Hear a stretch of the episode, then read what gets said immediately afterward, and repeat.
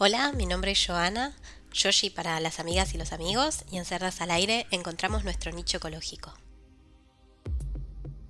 Cerdas al Aire, el podcast que nadie esperaba. Hoy en Nicho Ecológico vamos a hablar de cambio climático. El mes pasado, el 24 de octubre, se celebró el Día Internacional contra el Cambio Climático. Por eso nos pareció interesante hablar un poco de eso y del impacto que muchas veces no es fácil de dimensionar. Vamos a hablar un poco del efecto invernadero, del agujero de ozono y cómo esta problemática global genera preocupación a nivel mundial. Desde hace varias décadas se habla de cambio climático y calentamiento global, pero existen diferencias significativas entre estos dos conceptos. El primer concepto está relacionado a una dinámica que existe desde que el mundo es mundo, y el segundo concepto se da como consecuencia del incremento de la temperatura asociada a los desequilibrios generados en el planeta. La pregunta es por qué ahora se escucha tanto y por qué nos preocupa. Las actividades antrópicas, o sea, las actividades humanas, pueden acelerar significativamente ambos procesos. Sabemos que el calentamiento global y el cambio climático están ligados en la actualidad, porque hay evidencias que muestran cómo el incremento de la temperatura de la atmósfera y los mares generan alteraciones en los sistemas climáticos. Pero hay algo más. Una de las razones por las cuales el calentamiento global en las últimas décadas se ha incrementado preocupantemente es debido al famoso efecto invernadero. Este efecto, generado por el incremento de una serie de gases que son liberados a la atmósfera y donde muchos pueden reaccionar de forma descontrolada, alterando la estructura e integridad de la capa de ozono o generando alteraciones climáticas y desregulaciones térmicas en todo el planeta. Y aunque cada vez más son las personas que conocen de estos temas, debido a la mayor exposición en los últimos tiempos, muy pocas veces nos detenemos a pensar seriamente en las causas y consecuencias, y sobre todo en las responsabilidades con la conciencia ecológica que requiere el enfrentamiento a estos temas. Nicho ecológico. Podemos partir de la base de que el cambio climático no es 100% nuestra responsabilidad. Son procesos naturales, como lo son los cambios de clima en las diferentes estaciones. Estas afirmaciones son las que respaldan a algunos negacionistas a la hora de enfrentarse a las discusiones relacionadas con el cambio climático. Pero así como hay procesos cíclicos, como por ejemplo la llamada tormenta de Santa Rosa en periodos cercanos al inicio de la primavera, hay procesos naturales y antrópicos que producen alteraciones en los equilibrios atmosféricos globales. De estos últimos, definitivamente, podemos atribuirnos un gran porcentaje de responsabilidad. Ahora pensemos, ¿cómo podemos ser responsables de algo tan distante, algo tan grande? Que genera un impacto a nivel mundial, que puede afectar a tantísimas vidas.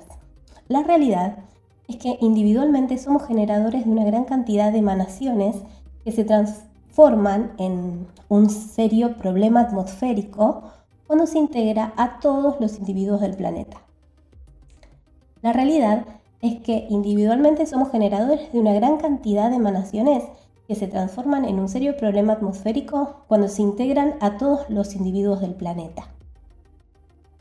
Cuando hablamos sobre lo que pasará dentro de 50 años si no hacemos algo pronto, esto de que se puede incrementar la temperatura en 1 o 2 grados, y suena tan poco, pero para tener dimensión real de lo grave que puede ser este incremento de la temperatura, pensemos en nosotros como personas.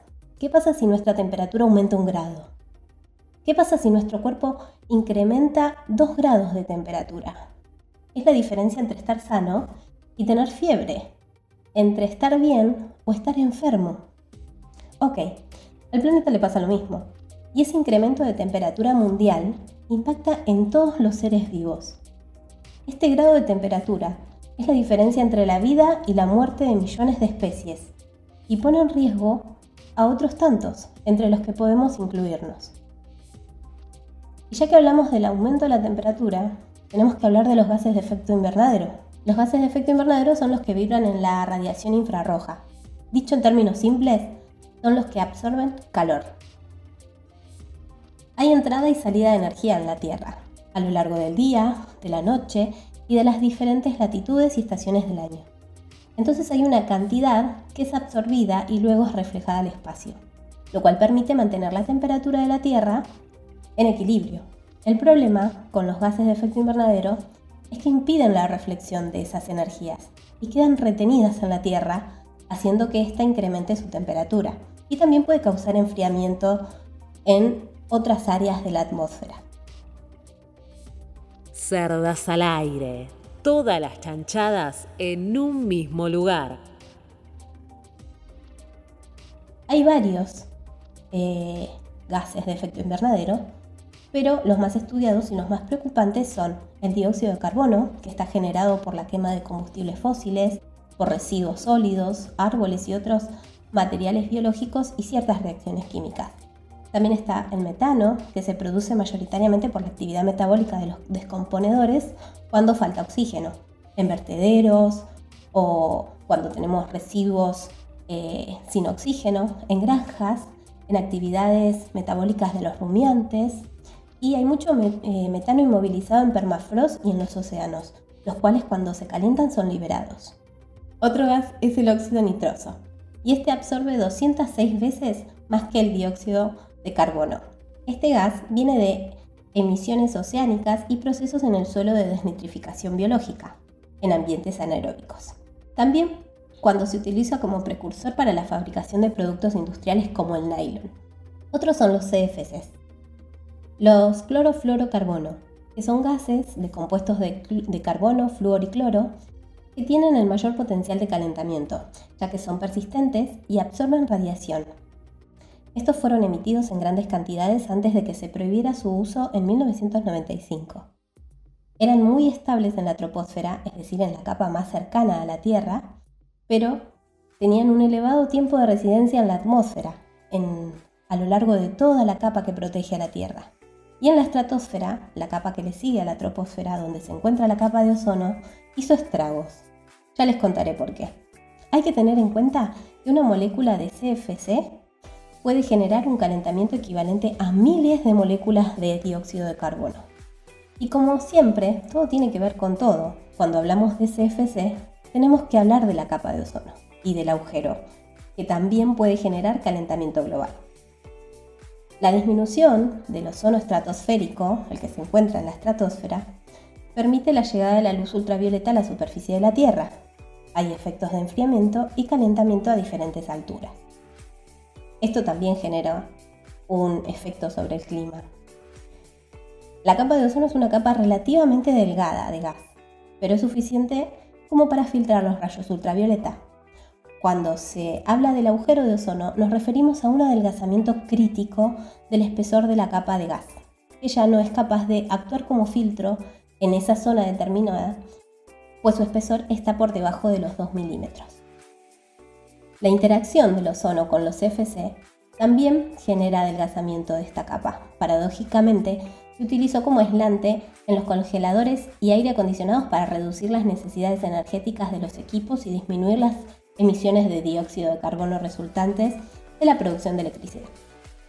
Pero en 1995 se prohibieron y se sustituyeron por otros de vidas atmosféricas cortas y que absorben menos.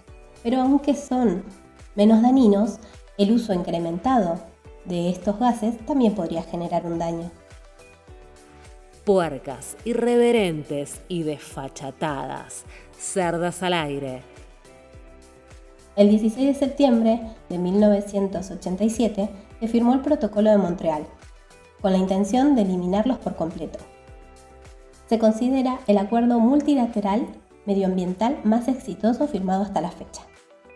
Entonces, para ir terminando y que quede todo un poquito más claro, quiero hacer referencia a un climatólogo famoso activista, Stephen Snyder, que sostenía que a lo largo de un siglo puede observarse el incremento de medio grado de temperatura mundial y esto ocurriría una o dos veces en un milenio de forma natural. Teniendo en cuenta esto, podemos entender que hasta 2 grados en menos de 50 años es mucho. Y acá es donde tenemos que asumir la responsabilidad por el otro grado y medio que le aportamos al milenio y hacernos cargos de las consecuencias. Bueno, Lo cierto es que el tema da para largo, es complejo y tiene muchas aristas por donde se puede encarar. Y aunque estamos a contrarreloj para adquirir modelos productivos de transición para parar con el aporte antrópico que incrementa el calentamiento global, ya estamos en tema, ya sabemos de lo que se trata. Y este es un gran paso gracias al interés de una más activa y militante de jóvenes en todo el mundo que impulsaron y ejercieron presión todos los días para incorporarlo como un tema caliente en la agenda de los gobiernos. Cerdas al aire, podcasteando en Spotify.